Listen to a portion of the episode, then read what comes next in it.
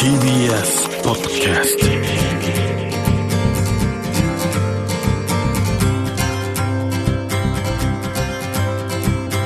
石川みのるです。日曜日のこの時間関東2000個の酪農家の皆さんの協力でお送りするこの番組「飲んで応援もう一本」絞りたての話題をお届けします。石川みのる先日ですねこう友人の酪農家さんとお話をしていたんですけどもいつもこうおおらかな方で逆にこう僕を励ましてくれるような人なんですけども今本当に大変だと保険を解約してケーブルテレビも解約して家計を切り詰めてやってると。こう重機トラクターをね動かすたんびに燃料費がかかって赤字になるので働かないでじっとしている方がいいんじゃないかっていう感覚にもなってしまうと。こんな話をされていたんですけども同じ地域の仲間のところに東京で働いて結婚して子供ができた息子さんが帰ってきたと。東京で暮らすのも大変だし親父帰って後を継ぐよと。お父さんもそして地域のみんなもね後継者の誕生に喜んでいたそうなんですけども、まあ、設備を新しくしてロボット搾乳機っていうのも導入してそこでコロナ禍が遅い。この燃料高も今襲っています、まあ、どうにか続けるために1000万円の借り入れをしたんですけどもそれもわずか3ヶ月でなくなってしまったと、まあ、こうして酪農を志す若者の未来も奪うだけではなくて友人もですね以前は後継者になる人いないかななんていうふうに言ってたんですけどもうちは後継ぎがいなくてよかった。俺の代で終わりだなんていうようになってしまいました。まあ、こうした厳しい現状どんな今状態なのかという今リサーチの結果が出ています。一般社団法人中央酪農会議は日本の酪農家157人を対象に酪農経営に関する実態調査を行いました。まず経営する牧場の過去1ヶ月の経営状態を聞くと全体の84.7%が赤字と答えています。一月の赤字の金額を聞くと100万円以上と答えた人が43.6%にも上り赤字金額が最も大きい酪農家では1ヶ月の赤字額が2000万円となっています。大変ですこれ。また借入金の有無を聞くと86%の酪農家が借入金があると答えその累積金額を聞くと7割近くが1000万円以上と答え借入金のある酪農家の6件に1件はなんと1億円以上の借入金を抱えています。酪農経営を続ける中で打撃となっていることを聞くと飼料高騰の上昇97.5%これがやっぱり最も高いです。次いで子牛販売価格の下落91.7%燃料費光熱費の上昇が85.4%として挙げられています。契約化によって受けた影響は将来に向けた牧場の投資の減少未来も奪ってます。68.8%借入金の増加借金増えてます。58.6%そして2割が牛の飼育頭数の減少21%と答えており酪農家の経営基盤が大きく揺らいでしまっています。さらには家族の生活削減55.4%やこれは辛いです。15.3%の方が子どもの教育費削減と答えています。塾や進学を諦めたり部活のお金をカットしたりとかしているそうです。悪化する経営状況による精神的苦痛としては経営環境が改善するめどが立たない。81.5%という理由がトップで借入金が増えること60.5%借金が増える。生まれた子牛が売れない。45.2%が挙げられました。また今後酪農経営継続にあたり酪農家が望む取り組みとしては飼料価格の抑制。91.7%これ戦争のせいですからね。国が本当にどうにかしてほしいと思います。そして生乳販売価格の上昇。89.2%これは僕たちができます。そして格子販売価格の上昇77.7%が挙げられています。こんな厳しい中それではなぜ経営を続けていくのか。酪農経営を続ける中で現在6割近くの酪農家58%が離農を考えてしまっている状態にあります。そんな中ですね酪農家の半数なんと50.3%の人が日本の食の基盤を維持するため飼育している牛に愛着があるから経営を続けているんだというふうに答えています。どうにか消費者に牛乳を届けたいそして牛の命を守りたいという使命感ですね。本当に頭の下がる思いです。こんな中 MOS 離農廃業される方も増えています。1月時点で全国で前年同月より1年間で809個の酪農家が離農廃業されています。労働に見合った対価が得られないこれは人間の尊厳に関わる問題でも僕はあると思います。酪農家さんの苦悩はもちろんこのまま何もしなければ本当に国産の牛乳が飲めなくなるというのが現実味を帯びてきています。これは僕たちの問題です。石川稔。Dairy Life. Dairy Life. Dairy Life. 石川みのるがやってますデイリーライフ3週目になりますが、今朝もこの方にオンライン出演していただきます。北海道大学農学研究院基盤研究部門農業経済学分野准教授の清水池義治先生です。おはようございます。おはようございます。あの、今こう消費者の方もね、あの、いろんな物価が上がってたり、でも給料上がんなくて、でもこれ値段上げないと、作る方も立ち行かなくなってるってことが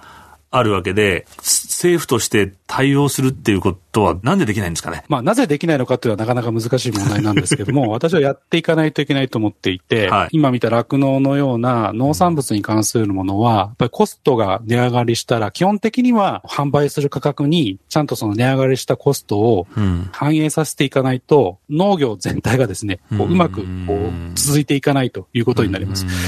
で、そうすると、消費者の方からすると、食費が上がるということになるわけですけども、農産物コストが上がったら賃金も上がるっていうふうに、10送りで回していかないと、まあ、経済全体がやっぱり回っていかないと思うんですよね。で、基本的にヨーロッパ、アメリカなんかは基本的にそうなわけですよ。農産物のコストが上がったら、食料品の値段が上がって、でそして賃金も上がるわけです。ですから日本もちょっとそういうふうにしていかないと、うん、誰かに幸せが来てしまうっていう、まあそういう状態になってしまうと思うんですよね。で特に日本の場合は、まあ、特に賃金部分をちゃんと上げて、農産物価格がちゃんと引き上げできるような条件をですね、政府としては作っていってほしいなと思ってます。ね、でもおっしゃる通り、本当にこう、いい循環にしていかないと、みんなお互いに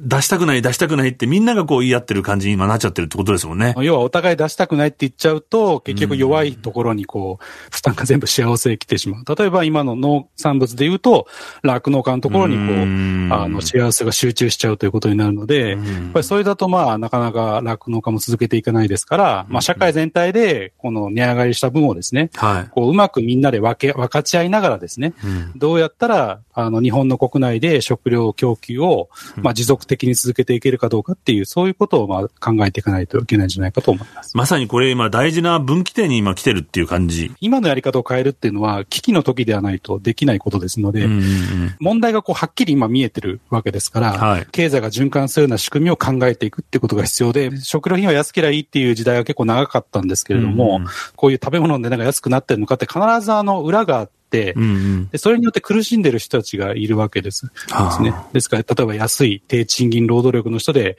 えー、そういう食料品が供給されているとか、あるいは農家の人から非常に安い値段で買い叩いてるとか、うん、まあ、そういうのがあって、安い食料品っていうのが成立したんですけど、やっぱりこれだとやっぱりもう持たなくなってきてるわけですから、やっぱりあの農家の人とか、あるいはそういう食料産業で働く低賃金労働者も含めて、ちゃんと生活できるようにしていかないと、うん、やっぱり社会全体が成り立たないっていう、まあこういう時代になってきてるんじゃないかと思います。なるほど。日本国内でまさにこうフェアトレードが必要なんですね。そうですね。あの、フェアトレードよくなんか貿易の話と思われがちなんですけど、はいええ、あの、あれ、貿易の話じゃなくて、うん、あの、国内も含めてですね、はい、ちゃんとフェアなトレードをしていかないと、うん、そういう食料供給のシステム自体がもう成り立たなくなってしまう。まあ、北海道いっぱい作ってるから、北海道からこれ持ってくれば、小さな酪農をしてる人たちは、廃業してもしょうがないんじゃないかと。これは大きな落とし穴があってですね。落とし穴はい。えっ、と、日本国内で、えっ、と、生産されている生乳というのは740万トンぐらいあるんですが、はあまあ、そのうちあの北海道で生産しているのは420万トンぐらい。まあ、でも逆に言うと300万トンぐらいは都府県で作られているんですけれども、うん、飲む牛乳はですね、やっぱり日持ちがしません。ですから、たくさん人が住んでる地域で飲む牛乳は作るっていうのがやっぱり合理的。まあ、生乳を送るにせよ、飲む牛乳をあの北海道から都府県に送るにしてもですね、やっぱり限界があります。あの、やっぱり海を、あ、そうですよね。船を使って、そういう液体を送るってやっぱりものすごいコストがかかりますから、それこそ莫大な化石燃料が必要になるわけで、あの、そんなことは全くサステナビリティではないわけですよ。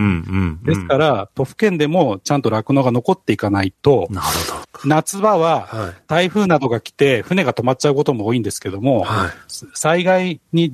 対する備えという観点からもですね、やっぱり都府県で酪農をしっかり維持して、都府県でまあ牛乳を作るということをやっていかないといけないと思います。やっぱり身近に酪農家が消費者の方にとってもいた方がですね、うん、まあ、牛乳や、まあ、酪農に対しての理解も深まるんじゃないかなというふうに思います。国がにこう期待していることとか。脱脂粉乳などの乳製品在庫の買い上げということもですね、うん、ぜひやってもらいたいなというふうに思ってます。うん、これから先大事になってくるのは食料の安全保障なんですね。はい。